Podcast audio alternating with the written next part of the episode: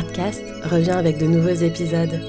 Dans cette nouvelle saison, en plus de nos interviews d'artistes et de vous faire vivre la création contemporaine de manière différente, avec l'équipe, nous avons eu envie de vous proposer des formats plus originaux pour vous faire vivre de nouvelles expériences sonores comme celles que vous vous apprêtez à écouter. Une invitation à nous suivre au cœur du monde de l'art, aux vernissages, rencontres et conférences pour tout comprendre de la scène artistique actuelle les sujets qui l'animent et qui entrent en résonance avec notre quotidien. Pour entamer ce nouveau voyage, nous avons le plaisir d'être aux côtés de la galerie Charlot. Réalisée en deux épisodes, cette première série s'intéresse à ce phénomène retentissant, celui des NFT. Valérie Asson-Benilouche, fondatrice de la galerie, experte dans l'univers de l'art digital et toujours à la pointe, s'est lancée dans un projet novateur, l'ouverture d'une plateforme NFT sur son site internet. Nous sommes partis à la rencontre des artistes qu'elle a réunis pour célébrer cette nouvelle étape, le temps d'une exposition, la DAW, Digital Art Wave, présentée jusqu'au 29 octobre, date de lancement de la plateforme.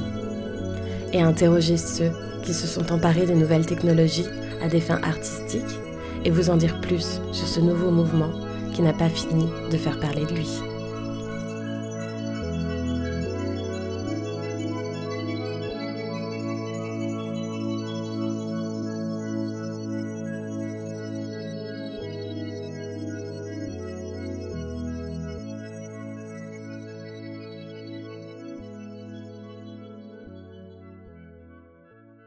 Alors moi je suis Valérie Asson-Benilouche et j'ai ouvert la galerie Charlot il y a plus de 12 ans maintenant euh, à Paris et euh, j'ai ouvert un bureau à Tel Aviv. Et j'ai vraiment décidé dès le départ en fait de me spécialiser dans l'art numérique, euh, c'est-à-dire en fait toutes les formes d'art qui utilisent les nouvelles technologies. donc ça peut aller du génératif à la vidéo, à la photo, à la sculpture, parce que la sculpture 3D existe. VR, donc réalité augmentée également. Donc il y a beaucoup beaucoup de panels, mais c'est aussi du dessin, comme on en parlait tout à l'heure. Euh, donc des plotted drawings, donc des dessins assistés par ordinateur.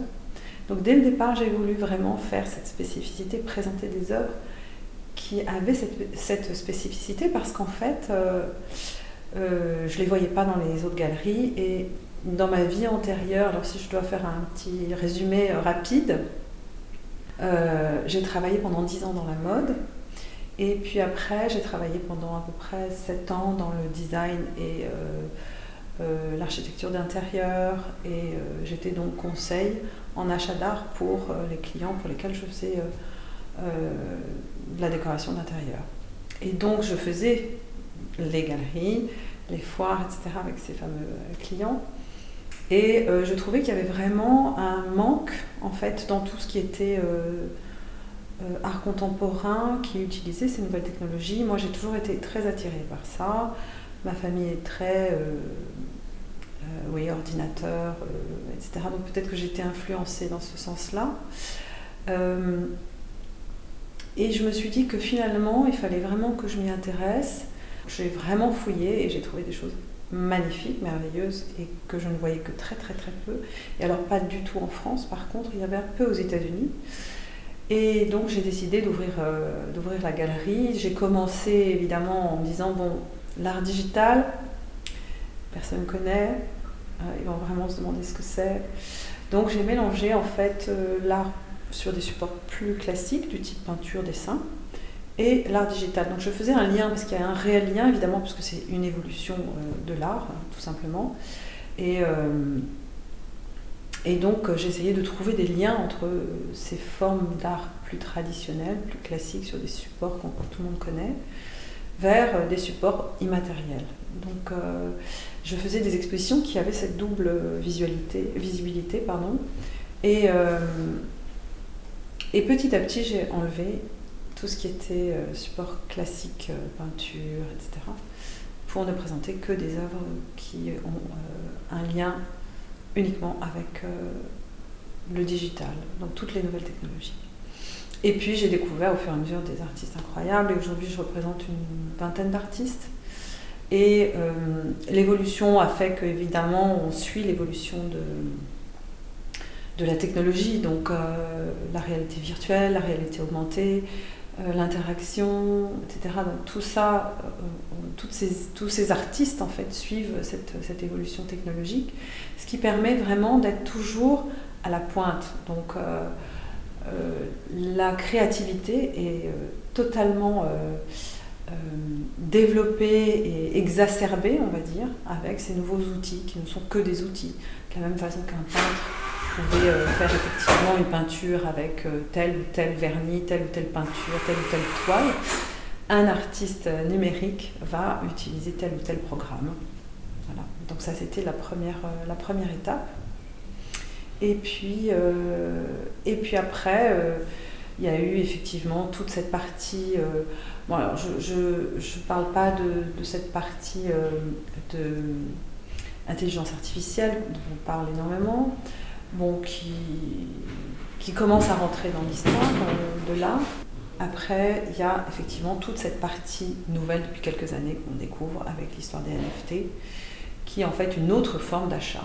Donc c'est pas on pourrait parler presque d'un mouvement quelque part. Enfin, pour ma part, en tout cas, je l'assimilerais à un mouvement artistique puisque c'est une nouvelle forme euh, de créativité avec un outil différent et avec surtout une, acquisition différente. Donc une monnaie différente, une forme d'acquisition différente, une forme de partage différente aussi, parce qu'on peut le partager partout dans le monde, avec plein de musées, plein de gens. voilà, il y a une, forme d'échange qui n'existe pas forcément dans l'art euh, plus traditionnel et euh, même dans l'art digital. Pourtant, effectivement, l'art digital, on pourrait penser que c'est facile de transmettre ça. Mais euh, voilà, c'est une nouvelle forme et je pense qu'il faut vraiment suivre ce mouvement et c'est ce qu'on s'est donné comme objectif 2020, euh, fin 2022-2023 euh, pour entamer cette nouvelle forme artistique digitale qui vient en fait juste agrémenter un peu plus l'art digital qui existe déjà.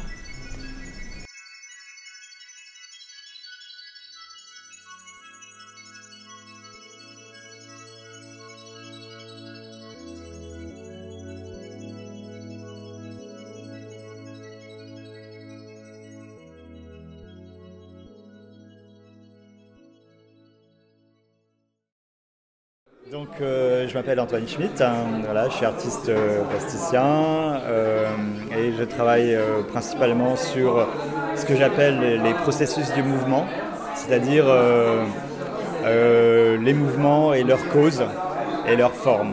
pourquoi ça bouge et pourquoi ça bouge comme ça. Et donc je fais principalement des œuvres à base de programmes et donc je programme des mouvements je programme des causes de mouvement.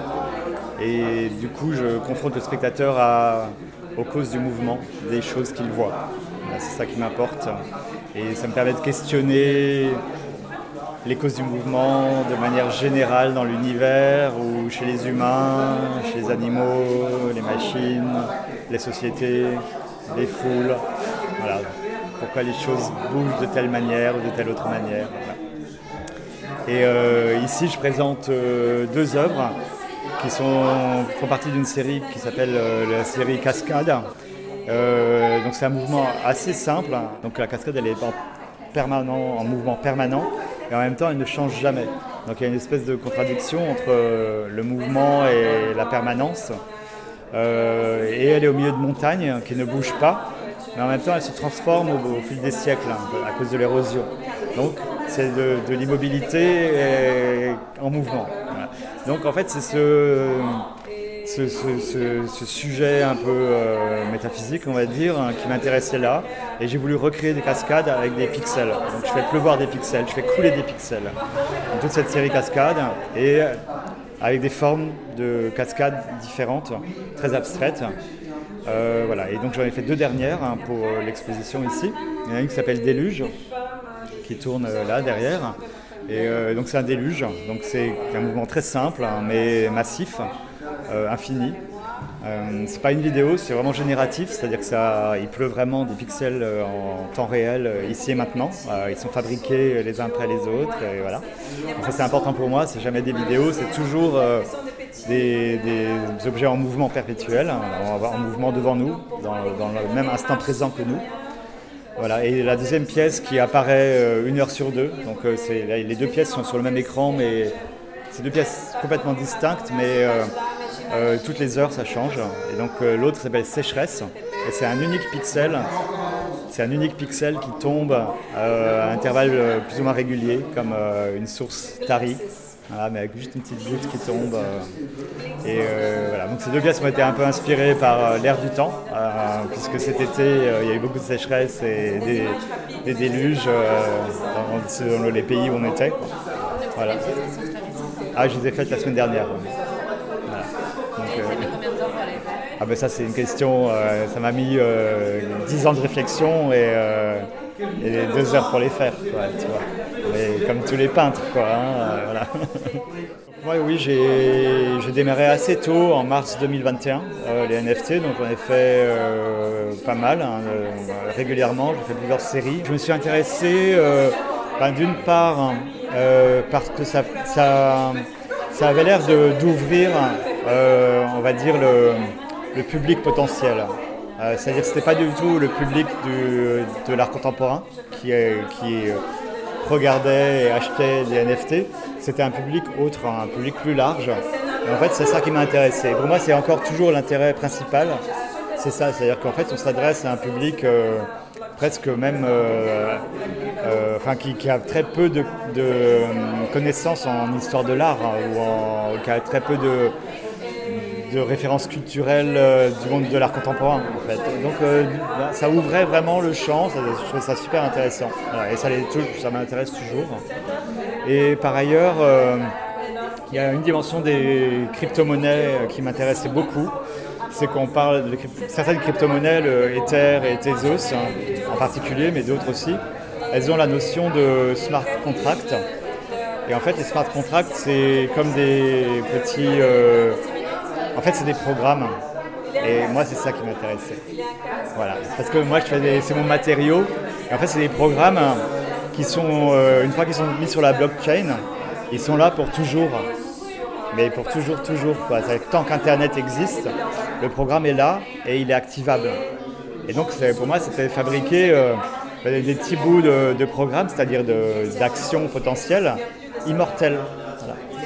Et donc créer une nouvelle réalité. C'est comme créer, euh, comme créer une œuvre en, marbre.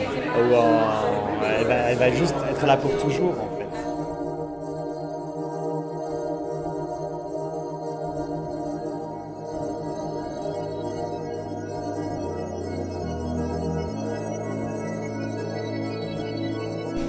DAW, donc euh, Digital Art Waves. Parce qu'en fait, euh, donc la semaine prochaine, on commence cette nouvelle épopée. Et c'est euh, une, exposition qui a la particularité de mélanger tout ce qui est euh, art digital sur des supports classiques digitaux, avec une vente en monnaie fiduciaire, en l'occurrence en euros, parce qu'on est en Europe, et euh, les NFT, qui sont aussi des œuvres numériques, digitales, et qui vont se vendre donc en crypto-monnaie. Et nous avons choisi la crypto-monnaie Tezos, parce que c'est une des voilà, c'est un positionnement, on va dire, euh, euh, qui permet de se euh, de limiter, on va dire, la pollution, la pollution liée aux crypto-monnaies. Voilà, le Tezos est la moins énergivore. Donc on a choisi cette, cette monnaie-là. C'est une blockchain euh, made in France déjà, euh, bah, qui est basée sur la, preuve d'enjeu. C'est un, projet qui est porté par Arthur Bretman.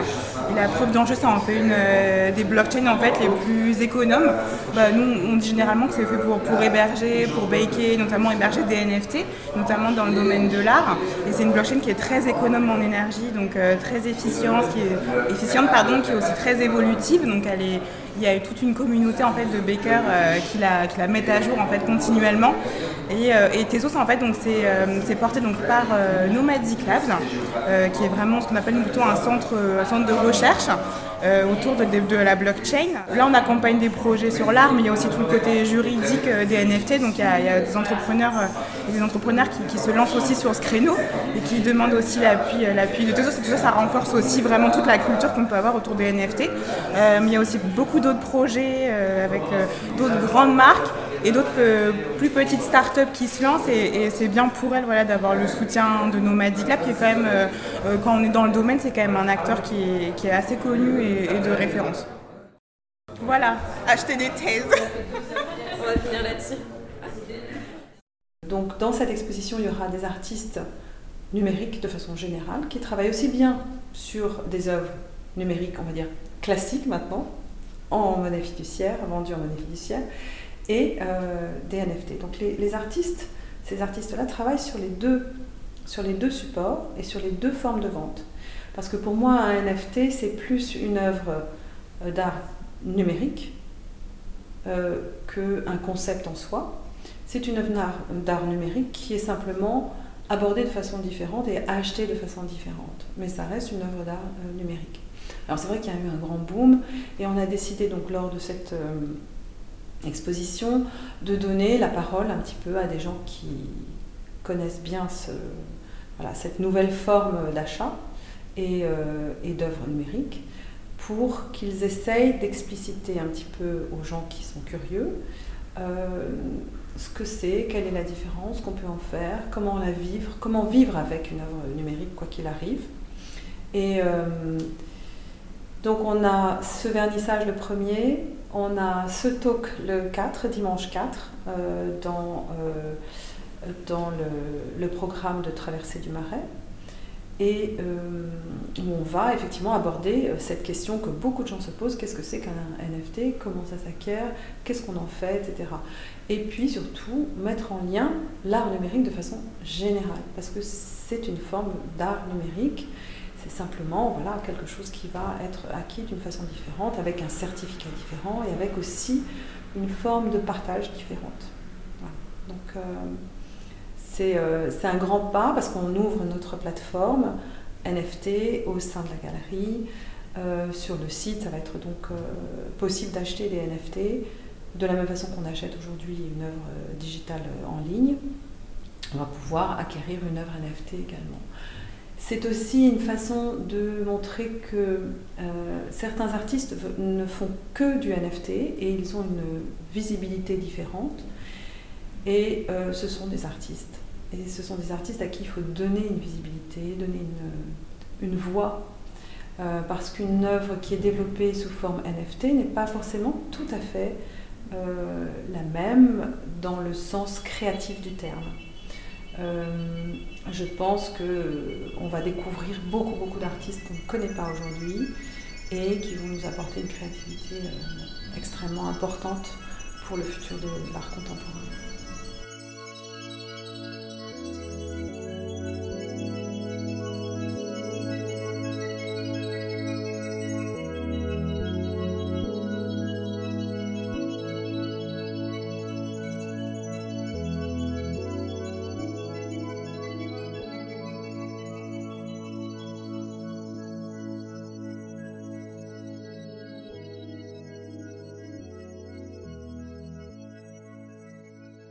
Donc, euh, bonjour, je m'appelle Kika Nicolella. Donc, je suis brésilienne. Pardon déjà pour euh, l'accent. Si, si. Il est magnifique. Voilà. Et j'habite à Bruxelles depuis euh, quelques années. donc, je suis basée là-bas. Et je suis une artiste depuis presque 20 ans. Et je travaille beaucoup avec la vidéo. Et j'ai un travail très, très large, très diversifié. Mais j'aime presque toujours basé sur, euh, sur les rapports entre les êtres humains et des humains avec eux-mêmes. Et je suis très intéressée aussi par euh, ce qu'il y a des fictions dans la réalité et des réalités dans la fiction. Donc euh, mes, mes œuvres jouent beaucoup avec ça. après, depuis janvier, je suis très très engagée dans les milieux NFT, comme artiste, comme collectionneuse, comme créatrice aussi. Euh, dans la blockchain Tezos. Donc c'est une scène artistique que je trouve très intéressante, très diversifiée et très, euh, euh, démocratique aussi, parce que les, les, prix sont accessibles pour réaliser les œuvres aussi. Ce n'est pas le cas dans d'autres chaînes. Et donc, il y a des artistes de partout dans le monde et, c'est vraiment une scène qui, me correspond et qui je m'intéresse énormément. Et depuis que je suis là, euh, j'ai aussi fait des expérimentations que je jamais fait dans ma vie avant. Donc, euh, par exemple, avec euh, l'intelligence artificielle, je travaille pas mal avec l'intelligence artificielle maintenant et ça m'intéresse énormément. Avec peinture numérique, que j'avais jamais me lancé là-dessus, maintenant je fais pas mal. Et surtout avec les mélanges de tout ça, mélange de photographie, euh, peinture numérique, intelligence artificielle, glitch vidéo et tout ça. Donc, c'est vraiment, cette année, c'est une année pour moi de, de, retrouver pas mal des outils aussi très intéressant pour moi. Et ici, dans la galerie, je montre deux œuvres qui sont sorties d'une longue recherche que j'ai faite dans une résidence artistique à la Ville Pain de la Fondation Bourgossien à Bruxelles. C'était toute une recherche sur mes racines euh, libanaises, sur la transmission culturelle, la transmission aussi euh, entre mère-fille et les rapports mère-fille. Et une recherche qui partait surtout de la figure de ma grand-mère, qui était libanaise, et qui passe pas mal par un dialogue avec ma mère qui a Alzheimer. Donc, euh, tous ces côtés de, vraiment de, une réflexion sur la mémoire d'une façon plus large, même si c'est une œuvre très, très personnelle aussi. Et donc ici, je montre une vidéo de six minutes qui c'est un peu le chef d'œuvre de toute cette recherche euh, et un GIF animé qui est montré ici dans un cadre euh, euh, sur une tablette avec un cadre en bois. Donc, euh, je pense que c'est très, très beau, très belle œuvre. Et les deux ont ce rapport entre les deux aussi, parce qu'ils sont tous basés sur cette recherche-là. Donc, la vidéo et les GIFs, ils sont, j'utilise pas mal de, de différentes euh, médias en fait. C'est donc euh, beaucoup basé sur des scans, des, vieilles photos de famille qu'après j'ai traité euh, avec des glitches, avec des, des, outils 3D et tout ça. aussi, j'ai pas mal de vidéos volumétriques donc, euh, et des scans 3D. C'est un peu rare quand même euh, des vidéos si longues euh, NFT, parce que c'est un NFT. C'est minté sur la blockchain, sur la plateforme de la galerie qui n'est pas lancée encore, mais est déjà minté là-dessus. Et j'ai une autre version de cette vidéo encore plus longue, de 12 minutes, qui est mintée sur une plateforme Tezos qui s'appelle Versum. C'est plutôt le problème de minter une œuvre qui a plus de 100 mégas c'est que c'est pas automatique. Donc tu as besoin d'une aide. Euh, avec la plateforme de Valérie, en fait, c'est possible. Mais dans n'importe quelle autre plateforme, tu as besoin de faire ça avec euh, les développeurs. Et Versum, euh, ils étaient vraiment très gentils de faire ça avec moi. Et ça, a pris deux jours quand même de, comprendre ce qu'on avait besoin, de faire des essais. Pour eux, c'était complètement nouveau. Ça, n'existe pas si tu regardes bien, et ça n'existe pas des vidéos de 12 minutes à minter. Donc c'est un peu aussi une œuvre historique quelque part. ah, c'est génial. euh, NFT, la technologie NFT, ça, permet quand même d'être en contact avec... Euh, si toi tu es un collectionneur, tu peux voir des œuvres de partout dans le monde très vite et tu peux l'acheter avec un, Tu appuies un bouton en fait. Et voilà, c'est même trop facile. Moi, que j'ai un côté consumiste, c'est dur. Hein. J'ai plus de 900 œuvres maintenant que j'ai acheté. Ouais, c'est dur. Tout ce que j'ai reçu, euh, en fait, j'ai réinvesti en, art. Et donc, euh, oui, c'est après Tezos, il y a des prix très démocratiques, donc n'importe qui peut devenir un, collectionneur. C'est ça que je trouve chouette aussi, c'est que c'est plus accessible. Donc tu n'as pas besoin d'être méga riche pour devenir un collectionneur. Donc ça, côté collectionneur, c'est super. Côté artiste, c'est aussi d'être de pouvoir euh, montrer ton œuvre à un, public très varié. Après, euh, c'est vrai que les collectionneurs, de, pour l'instant, des, NFT, au, moins au début, étaient pas mal des, des investisseurs de crypto-monnaies. Donc, c'est un autre public complètement différent. Après, le deuxième public très fort, et maintenant plutôt les plus forts, c'est les artistes eux-mêmes. Ils achètent un de l'autre. Je, me suis connectée très bien via Twitter avec la communauté et ça, c'est super riche parce que du coup, tu as des, discussions, on s'entraide. C'est une communauté très ouverte et très euh, généreuse. C'est qui, dans la vraie vie d'un artiste, c'est très rare. Et, donc, euh, voilà, c'est l'effet d'être démocratique, l'effet de pouvoir montrer à, tu vois, être exposé à des collectionneurs américains, australiens, japonais, européens, brésiliens, partout, et aussi de voir d'art de partout. Et et d'avoir cette discussion dans la communauté. Donc il y a plusieurs, en fait, plusieurs couches qui m'intéressent beaucoup. Après, il y a quelques limitations aussi, je trouve, euh, mais qui on peut changer ça, mais je pense qu'on doit faire plus ça, qui, qui Valérie est en train de faire ici avec la Galerie Chardot, d'avoir de vraies expos qu'on peut voir vraiment les œuvres en contexte, en dialogue avec les autres, dans un espace. C'est important aussi d'avoir ce, type d'expérience euh, vraie aussi même décoration euh, virtuelle aussi, mais décoration, tu vois, qu'on fait un peu, un peu de conversation autour de l'œuvre, pas seulement, seulement dans cette mode euh, acheter-vendre. Ça, c'est un peu ma, critique par rapport à l'NFT pour l'instant. C'est fait comme ça, on, est tous là en train de vendre, d'acheter, vendre, d'acheter, et du coup, on oublie aussi qu'on doit simplement apprécier l'art pour l'art et discuter et prendre le temps aussi de, faire des connexions et de, de sentir l'œuvre. Voilà, pardon, je parle beaucoup. Hein. Moi, mon petit coup de cœur, c'est l'œuvre de Kika.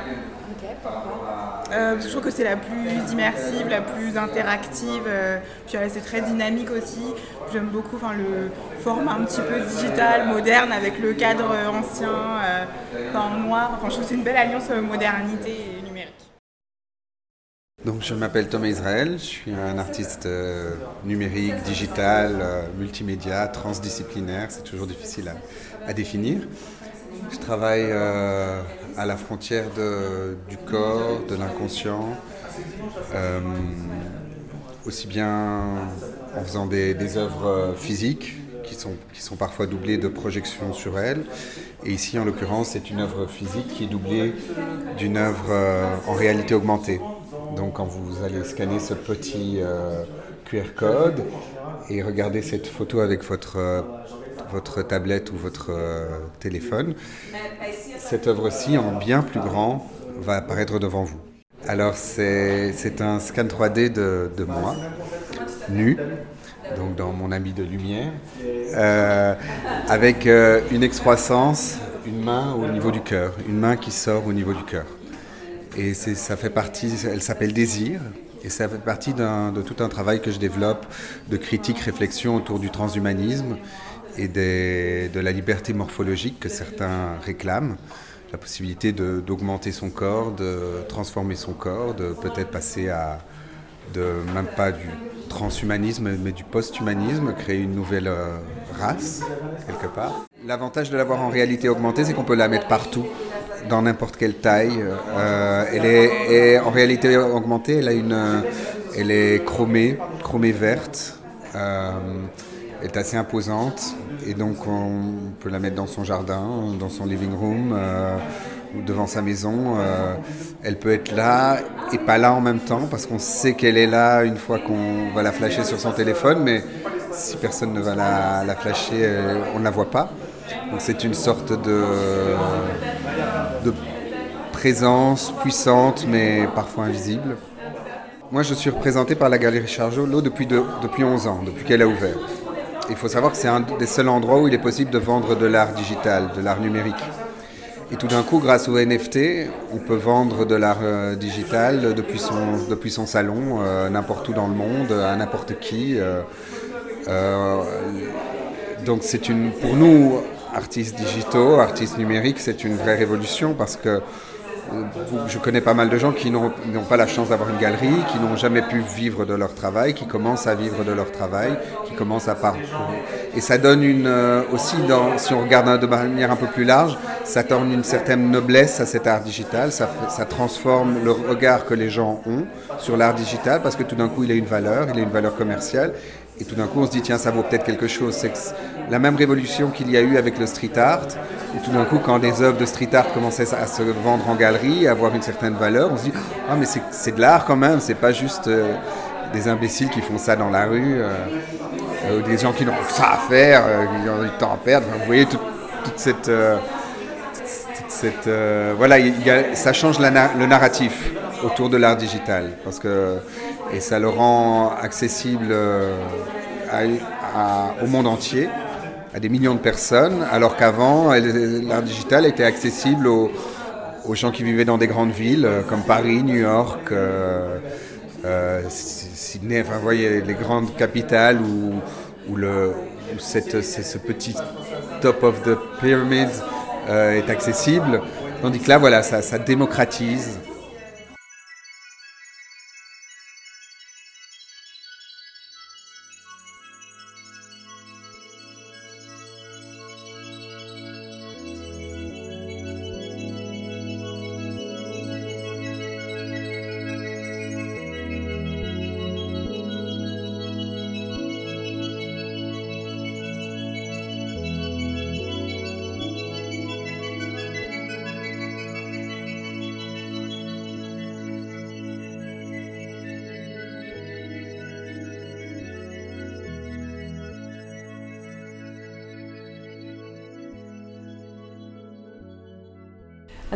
euh, le déclic a été, euh, a été fait, euh, en tout cas déclenché, par les artistes eux-mêmes. Parce qu'en fait, bon, évidemment, je m'y intéressais, je voyais les NFT pendant le, Covid, on était tous chez soi, on regardait cette espèce d'avancée de NFT absolument dingue, de vente, de machin, de trucs. Et les artistes m'ont appelé en me disant écoute Valérie, franchement, on fait des NFT, c'est vraiment bien ce qu'on fait, regarde, etc. Donc je regardais et je trouvais qu'il y avait vraiment des choses magnifiques. Mais c'était mélangé au milieu d'un truc, euh, franchement, à 95% qui était vraiment pas terrible et qui était très commerciaux. Il n'y avait pas de côté artistique, c'était plus graphique. Il y avait une notion graphique, il y avait une notion publicitaire, il y avait une notion, tout ce qu'on veut, image, etc. Mais la notion artistique euh, n'était pas là, et pour la plupart. Et je trouvais que c'était dommage qu'il soit noyé dans cette forme euh, numérique un peu euh, tout et n'importe quoi. Et donc petit à petit, on a discuté ensemble avec les artistes pour voir de quelle façon il fallait présenter ça. Parce qu'en fait, la problématique, c'est ça, c'est comment le présenter, sous quelle forme. Il faut qu'il y ait une forme de qualitative. Il faut que ce soit quelque chose qui soit suivi parce que si c'est juste un pop-up, c'est pas très intéressant.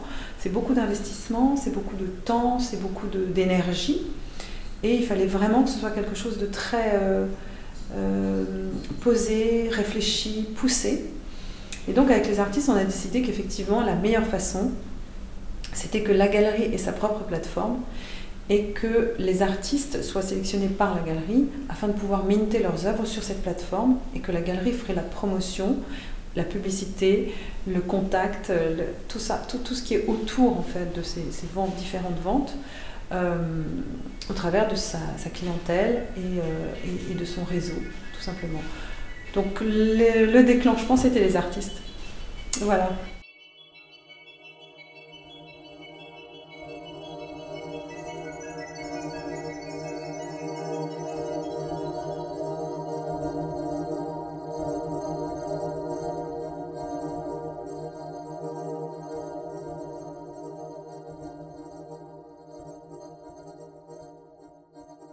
Je m'appelle Eric Verne et je suis artiste, euh, un des artistes de cette galerie, la Galerie Charlot, depuis 2011. Euh, et euh, comme beaucoup d'artistes, je suis venu au NFT récemment, puisque c'est quelque chose de récent, en 2021, juillet 2021.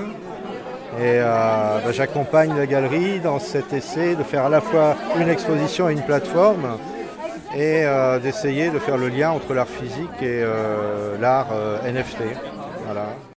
Alors pour moi les NFT c'est quelque chose de nouveau parce que je fais plutôt des installations interactives ou non interactives, des choses assez lourdes, des sculpturales. Donc là on est dans un art pour ordinateur, de, l'art virtuel, sur des petits formats avec peu d'argumentation, puisque comme vous le savez, les NFT sont vendus sur Twitter ou sur des plateformes où on, peut juste, juste mettre euh, une trentaine de mots. Or, euh, ce qu'on fait ici, généralement, il y a beaucoup d'argumentation, ce sont des choses euh, grosses qui, autour desquelles on construit un espace.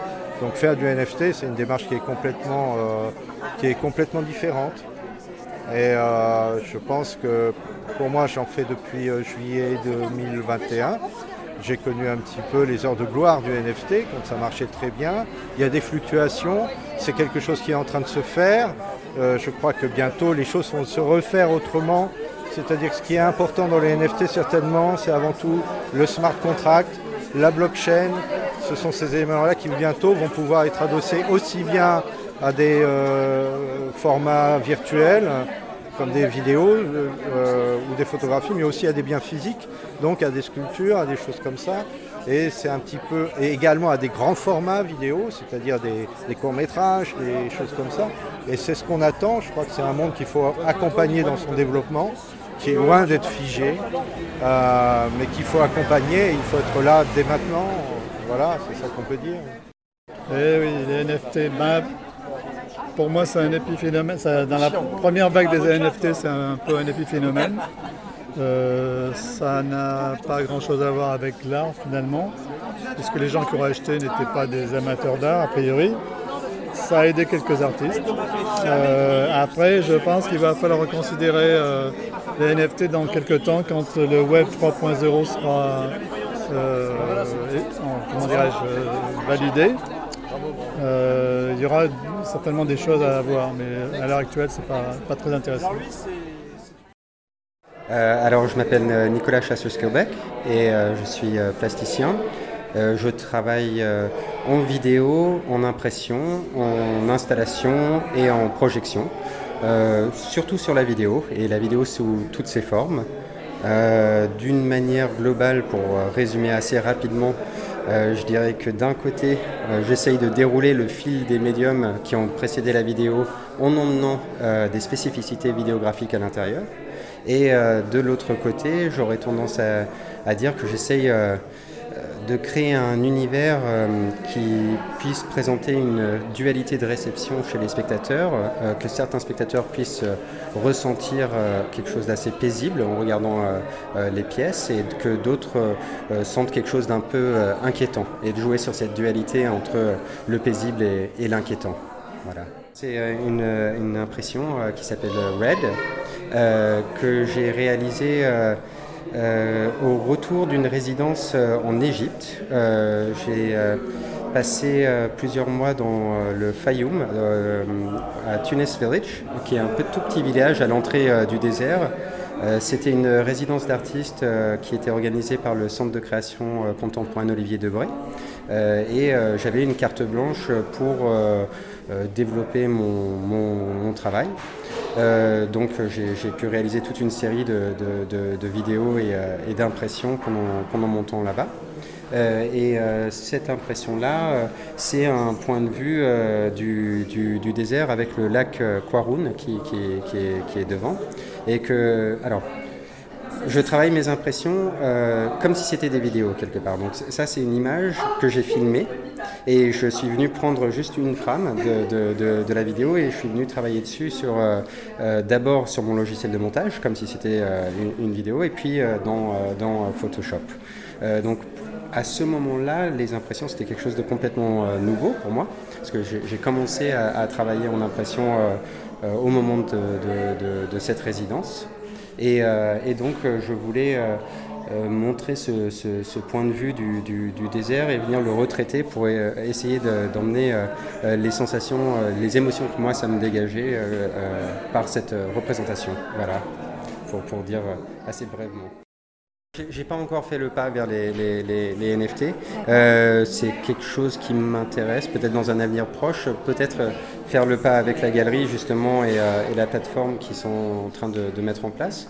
Euh, mais pour l'instant, elle existe uniquement de manière physique. Pour moi, par exemple, j'aurais plus tendance à mettre une de mes vidéos en NFT, parce que là, en l'occurrence, pour cette impression, ce qui m'intéressait, c'était justement le fait de prendre une image digitale et de l'emmener sur un support physique qui est le papier et qui, donne justement, j'ai choisi un papier avec un grain assez épais euh, qui puisse voilà, répondre à l'esthétique et aux couleurs de, l'image et, qui puisse lui donner une picturalité, jouer avec la picturalité de, l'image initiale. Donc voilà, pour, moi cette pièce-là, par exemple, il n'y aurait pas forcément de sens à, la vendre dans un format uniquement digital. Alors que peut-être une de mes vidéos qui, qui ont un autre lien vers le digital, il y aurait plus cet intérêt-là. Voilà. Ce qui est rigolo, c'est que les autres œuvres, les gens se reflètent dedans. Donc ça crée une œuvre générative dans l'œuvre générative. Ah ouais, c'est voilà, c'est euh, genre en direct.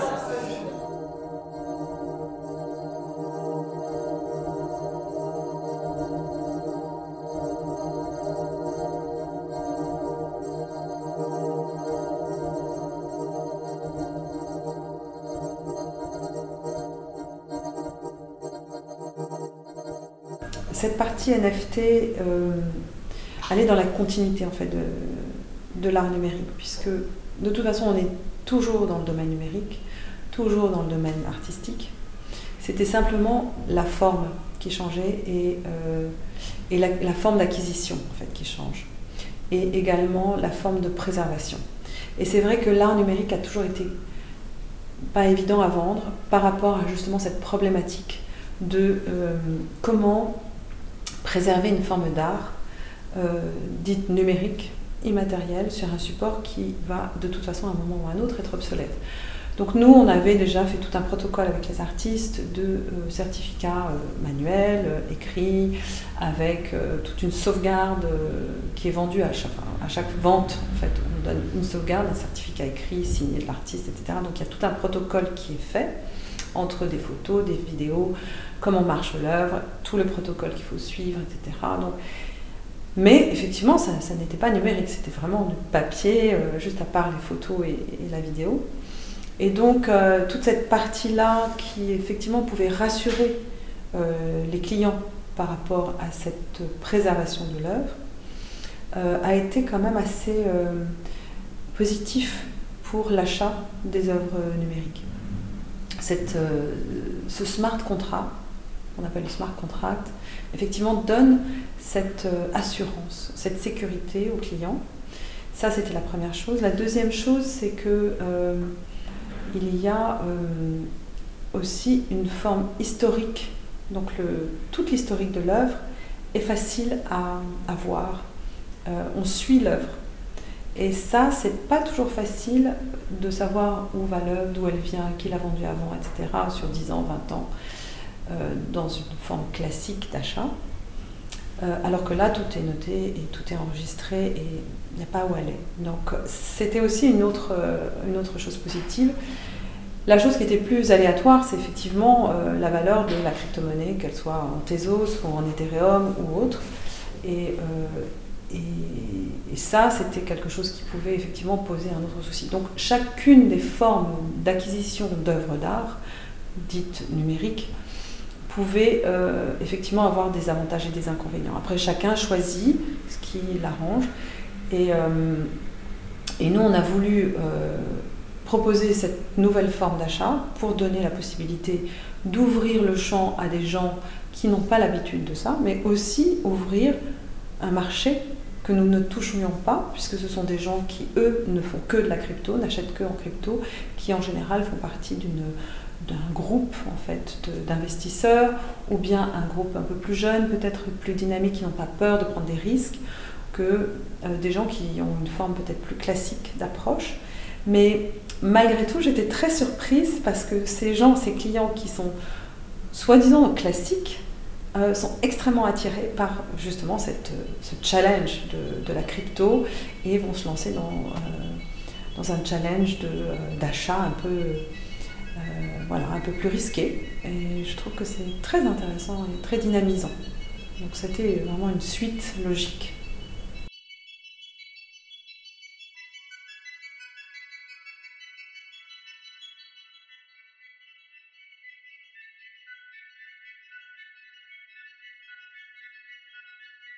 Parce qu'en fait, aujourd'hui, faire des fausses œuvres d'art, c'est très facile.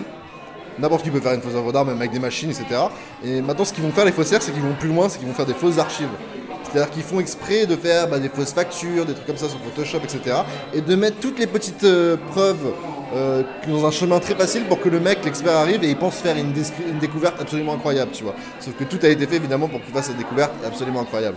Et donc moi je trouve ça fascinant le côté euh, d'arriver à. Tu vois, il y a plein d'histoires de faussaires, même Dali faisait des faux, faisait des faux Dali, tu vois. Alors Dali, il, faisait des, plaquettes de signature de, authentiques de Dali qui vendait à des faussaires.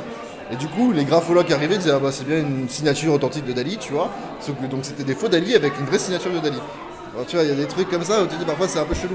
Il y, a une, anecdote aussi comme ça de Picasso qui dit euh, bon, Picasso faisait un dessin, il le laisse comme ça traîner, il le signe pas et dit bah moi aussi je fais des faux Picasso, tu vois. Et euh, enfin, tu vois, cette notion d'authenticité hyper marrante, tu vois.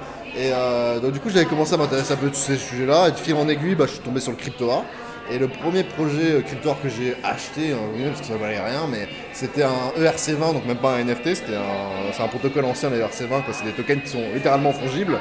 C'est-à-dire qu'il n'y a pas de visuel, c'est conceptuel. C'était Kevin Abosch, son projet s'appelle I Am a Coin. Et en gros, c'est le premier mec qui essaie de tokeniser lui-même. Il avait, avec son sang et tout, enfin il y avait un délire un peu particulier parce qu'il fallait rattacher ça au vivant. Mais c'était vraiment, ouais, c'est juste lui-même est un token et il se tokenisait lui-même, etc. Et c'est intéressant parce que maintenant on est parti dans un truc totalement délirant avec les metadata, le fait d'avoir des visuels qui soient non fongibles, etc. Mais il y avait déjà du crypto art qui était parfois même pas digital, même pas numérique, et qui était aussi, bah, tu vois, parfois complètement conceptuel, sans visuel, etc. Tu vois. Et même il y a plein d'artistes de crypto art qui faisaient de la sculpture, qui faisaient de la peinture, tu vois. Enfin, il y a des c'était pas forcément. On s'intéressait pas en 2018 à l'art digital en fait, on s'intéressait à l'art physique en particulier avec la blockchain. Donc le shift qui arrivait avec l'art digital est assez récent, finalement il a 2-3 ans quoi. Et euh, c'est là que moi j'ai commencé à vraiment collectionner pas mal. Parce que déjà je commençais à avoir des revenus, c'est-à-dire qu'avant euh, j'avais 18 ans, euh, même 100 balles c'était le bout du monde, tu vois. Donc compliqué. Et il y a deux ans, en gros, j'avais reçu de l'argent pour une raison un peu personnelle, mais en gros, ça m'a permis de commencer à collectionner. Et j'ai adoré, j'ai permis d'avoir des... Comme j'étais un peu early, comme on dit, et qu'on était vraiment pas beaucoup à s'intéresser à ce sujet-là, tu vois. Avant, quand on parlait de blockchain dans l'art, on se sentait un peu seul, honnêtement. On était une dizaine, peut-être une centaine dans le monde, un truc comme ça, à s'intéresser à ces trucs-là. Et euh, au final, euh, bah, je commençais à voir, euh, c'était Beeple notamment, le des premières NFT que j'ai eu, c'était celui de Beeple justement. Parce que je vois, il parle d'un truc, NFT, je connais pas le terme, tu vois. on est en début 2020, je me dis ok. Et là, il dit, c'est des œuvres d'art sur la blockchain. Je me dis, ah, ça je connais, tu vois. Donc, avec Beeple, je connaissais déjà depuis un moment, parce que, bref, je l'avais vu dans une il est intervenu dans une chaîne YouTube que je suis qui parle d'effets spéciaux, de choses comme ça, qui s'appelle Corridor Crew. Euh, donc euh, bon, je suivais son compte Insta depuis 2-3 euh, ans avant ça, quoi. Et du coup, j'ai vu ça, je me dis, putain, canon, il dit, c'est juste un dollar, les gars, genre, voilà, faites pas les radins, en gros, allez-y, quoi. Vous avez rien à perdre. Ce qui était vrai, tu vois, un dollar, t'as rien à perdre, tu vois. Et donc, on jouait comme ça, et je l'ai eu pour un dollar, justement, et. Exactement, mais c'est ce qui est écrit dans la description, c'est juste a fucking dollar, you moron, tu vois, genre, qui est un peu révérencé comme, euh, comme Monsieur Beeple. Et donc, du coup, hyper cool, et je l'ai eu pour un dollar, et je l'ai toujours d'ailleurs. Et, euh, euh, moi, j'ai des offres sur celle-là, c'est une des offres qui, vaut le plus cher dans ma collection, je ne le cache pas. Mais j'ai des offres, hein, j'ai pas en, moyenne à 100 000 euros, quoi, à peu près, tu vois. Donc, souvent, on me dit, t'es un peu un taré de pas vendre un truc à un dollar pour 100 000 euros, tu vois, ce que je comprends. Mais de toute façon, moi, je me suis toujours dit, des mecs qui ont 100 000 euros en crypto, il y en a plein, des dizaines de milliers, des centaines de milliers, tu vois.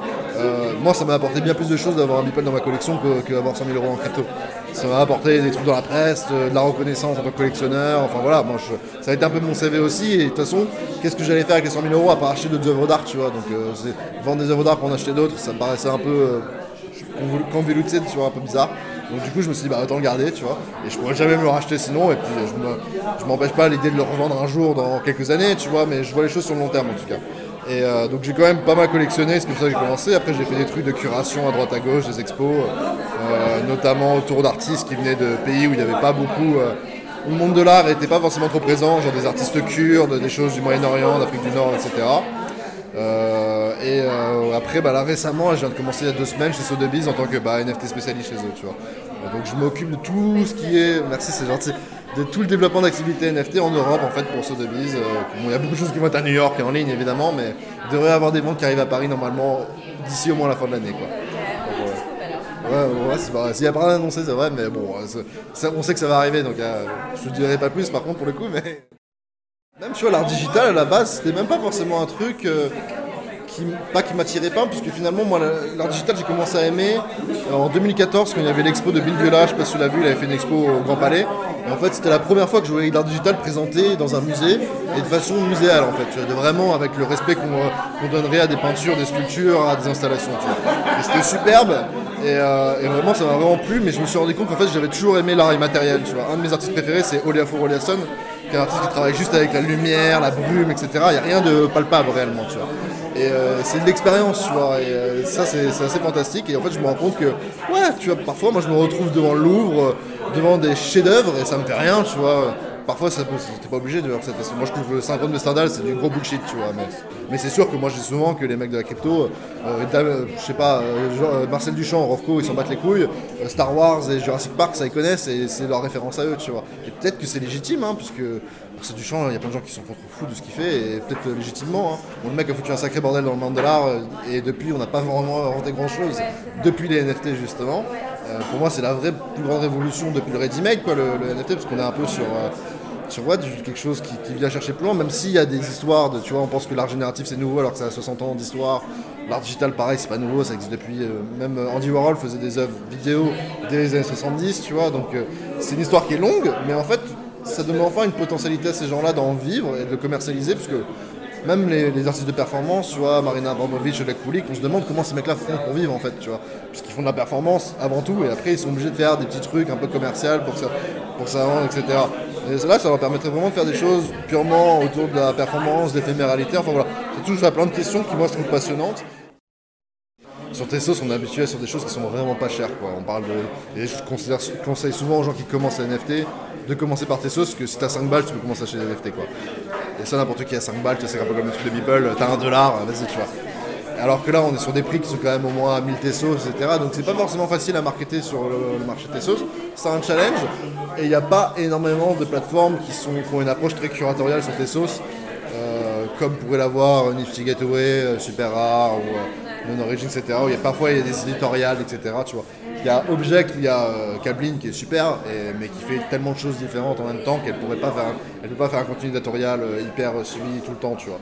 Et elle fait déjà beaucoup de choses. Mais euh, il y a des très bons curateurs sur Tessos, ça c'est certain.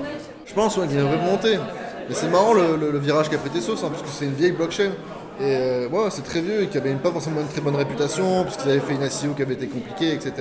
Et du coup, les gens ont découvert cette blockchain surtout pour la NFT, je crois que la vaste majorité des volumes d'achat de Tessos sont dédiés à l'achat de NFT, tu vois. Et moi, ce que j'ai trouvé fascinant avec Tessos, c'est que ça a permis à plein d'artistes, notamment de pays émergents, de pouvoir participer au mouvement NFT.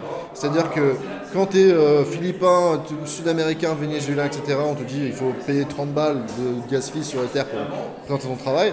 30 euros, c'est un mois de bouffe là-bas, tu vois, c'est un mois de loyer ou des choses comme ça. Donc ils peuvent pas se le permettre. Tes sauces, on est sur un dixième de cents, tu vois. N'importe qui peut à peu près se le permettre. Et même s'ils pouvaient pas le faire, il y avait une fondation à l'époque qui donnait gratuitement des cryptos aux artistes de ces pays-là pour qu'ils puissent participer. Et après, une fois qu'ils avaient le truc qui commençait à ils pouvaient, ils pouvaient en fonds propres facilement continuer à minter, tu vois. Mais ça a permis d'élargir le champ qui sinon serait resté euh, concrètement cantonné, à l'Occident, aux Américains, aux Européens peut-être un peu les Chinois, les pays un peu développés, comme ça la Corée, mais on serait passé à côté de beaucoup d'artistes qui sont déjà un peu des, des foulés du monde de l'art traditionnel en fait, tu vois, parce que si t'es pas de Paris, New York, euh, Hong Kong ou Séoul, t'es hors des circuits de l'art contemporain, tu vois. Donc comment tu fais? Et quand t'es un artiste de ces pays-là, tu dirais dans l'exotisme, tu vois. C'est ah, euh, cet artiste incroyable d'Afghanistan, il faut absolument, on dirait qu'il n'y a que lui, tu sais. Tous les autres, il y a une, tête de coquille par pays, et après on a plus d'autres. Alors qu'en NFT, tu collectionnes des gens, tu sais pas s'ils sont sud-américains, vénézuéliens, si c'est des choses en artisan tapissier, si on fait même. Et limite, tu t'en fous, tu vois, tu, regardes le truc, ça te plaît, t'achètes, c'est aussi simple que ça. Tu vois, un truc qui est agréable, c'est que moi, quand je travaillais en galerie avant, T'avais des gens parfois qui arrivaient, qui regardaient un tableau, qui se disaient Ah putain, celui-là il irait bien au-dessus de mon canapé, ou tu vois. Ils avaient une approche quasiment décorative de, l'œuvre d'art, ou de placement financier d'une certaine manière. Et euh, qui bizarrement, c'est un truc que moi, les gens du monde de l'art me demandent des, conseils en investissement, les gens du monde de la crypto me demandent des conseils en art. On pourrait croire que ça, devrait être l'inverse normalement, mais c'est assez étonnant. Et en gros, ce qui est intéressant en NFT, c'est que bon, déjà, c'est bon là, on les voit en physique, on peut, essayer de se projeter, de voir comment ça pourrait être dans un intérieur, mais en réalité, 95% des gens n'ont pas de display pour les exposer leur NFT, tu vois. Ou alors c'est sur leur ordinateur, quelque chose de basique comme ça. Et en fait, je trouve que ça, ça enlève le mauvais côté qui était de voir l'art d'un point de vue décoratif. Du coup, ils vont regarder des œuvres, ils se disent pas ah, ça va bien avec mon canapé ou ça irait bien machin, on attend qu'elle aime bien, tu vois. Ils se disent juste ah bah ça me plaît, ça y est, c'est parti, j'aime bien le concept, euh, let's go, tu vois. Et ça, c'est, quelque chose qui est quand même très sain et on entend toujours parler de tous les aspects malsains de la blockchain, des NFT, de l'écologie, de la spéculation qui sont pour beaucoup des, choses avérées et vraies, hein, mais il y a aussi des choses qui sont très très positives et bon, le monde de l'art est pas tout blanc, tout machin, donc euh, pareil, voilà, on est, c'est parfois les reproches venant d'eux sont un peu, tu vois, surtout sur l'écologie. Ça vient désacraliser à beaucoup d'égards. hein. Les musées, ça fait des années qu'ils sont censés désacraliser le monde de l'art et ils n'arrivent pas tellement. Et ça, ça a vraiment changé à beaucoup d'égards parce qu'on n'est plus dans ce rapport hyper distancié entre l'artiste et le collectionneur où le galeriste c'est entre les deux. Et en fait, les galeristes n'ont pas envie que tu connaisses l'artiste parce que sinon tu vas lui acheter directement en atelier, pas à lui, tu vois. Le challenge d'un galeriste, c'est comment garder le contrôle sur l'offre de son artiste. C'est le challenge de tous les galeristes. Et c'est pour ça qu'ils aiment pas que tu vendes en hôtel de vente euh, très vite, parce que du coup, bah, tu pourrais acheter un hôtel de vente plutôt que chez eux, tu vois. Alors qu'en fait, euh, moi, en tant que collectionneur, j'ai envie de connaître les mecs qui collectionnent les mêmes artistes que moi, j'ai envie de parler un peu avec l'artiste, pas forcément, mais tu vois, de temps à autre, tu vois, pourquoi pas. Il est beaucoup, on va dire, dénaturé, ce- cet argument de la, la communauté. Moi, je- il y, a- il y a beaucoup de, trucs qui, beaucoup de choses qui disent qu'ils ont une communauté, alors qu'en réalité, ils ont juste une audience. Euh, et c'est peut-être pas la même chose, tu vois, mais... Oui, non, non, absolument, je suis d'accord. C'est juste que c'est toujours utilisé le mot communauté à des, à des fins marketing, qui est un petit peu dé- dénaturé aussi, mais je suis d'accord que ça existe et c'est une réalité des NFT. Il y a un sentiment communautaire, c'est indéniable, mais il y a beaucoup de gens qui utilisent le mot communauté à, voilà, à- un peu trop à foison. Est-ce qu'on peut divulguer euh, tout ça, euh, Brian? Tu peux, bien sûr, hein, j'assume tout ce que je dis tout le temps, problème. Tu veux que je balance des noms, je peux balancer des noms aussi. Non, non, mais en vrai, c'est des trucs, tu vois, c'est bien de coller le bullshit aussi, tu vois, parce que sinon, tu parles à NFT, ils vont toujours dire tout est beau, tout est vrai, machin. Les mecs qui sont contre vont dire ah, tout est horrible, tout est horrible, c'est bien de se trouver un truc euh, comme un accord.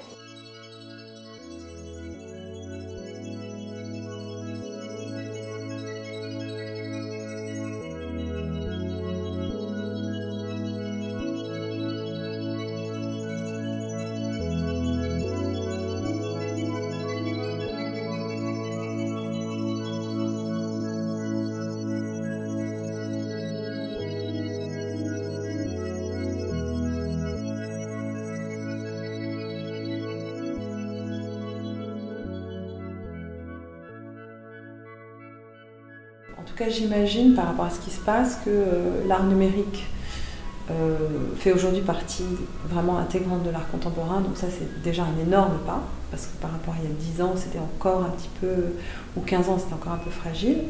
Ou en tout cas, il y avait une forme euh, un peu, mais qu'est-ce que c'est? Est-ce que ça fait partie de l'art? Est-ce que c'est vraiment de l'art? Etc. Donc là, ça y est, on a bien compris que c'était artistique et que c'était vraiment très présent et que ça avait une place extrêmement importante dans l'art contemporain.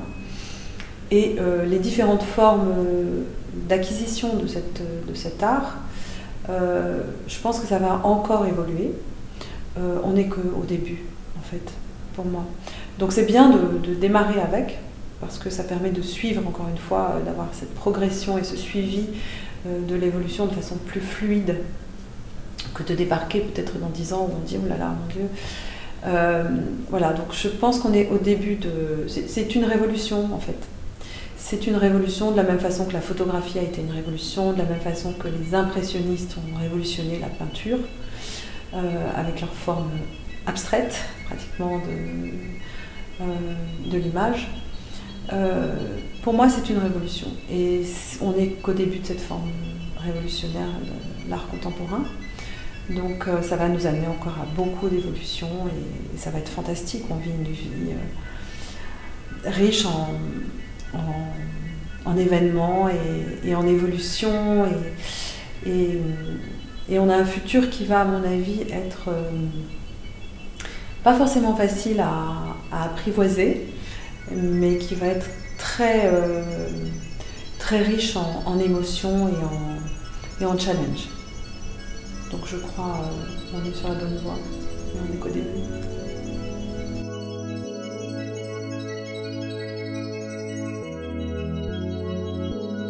Les NFT ont leurs adorateurs et leurs détracteurs. Nous, on ne peut que vous conseiller de continuer à vous intéresser à ce mouvement, pour mieux le comprendre et peut-être, vous aussi, bientôt en faire partie. La DAW, elle, est accessible jusqu'au 29 octobre à la Galerie Charlot, située au centre de la capitale. Et si la date est dépassée, on vous conseille quand même de vous y rendre pour voir leur dernière production et surtout de faire un tour sur son site internet, découvrir sa plateforme et les œuvres NFT de ses artistes. On vous met tous les liens en bio de cet épisode. Nous concernant, retrouvez-nous sur les réseaux pour suivre nos actualités et la sortie de nos futurs épisodes. À bientôt sur Artcast, un podcast de Marine Colosse, Mélodie Charvary et avec la musique originale de Nampa.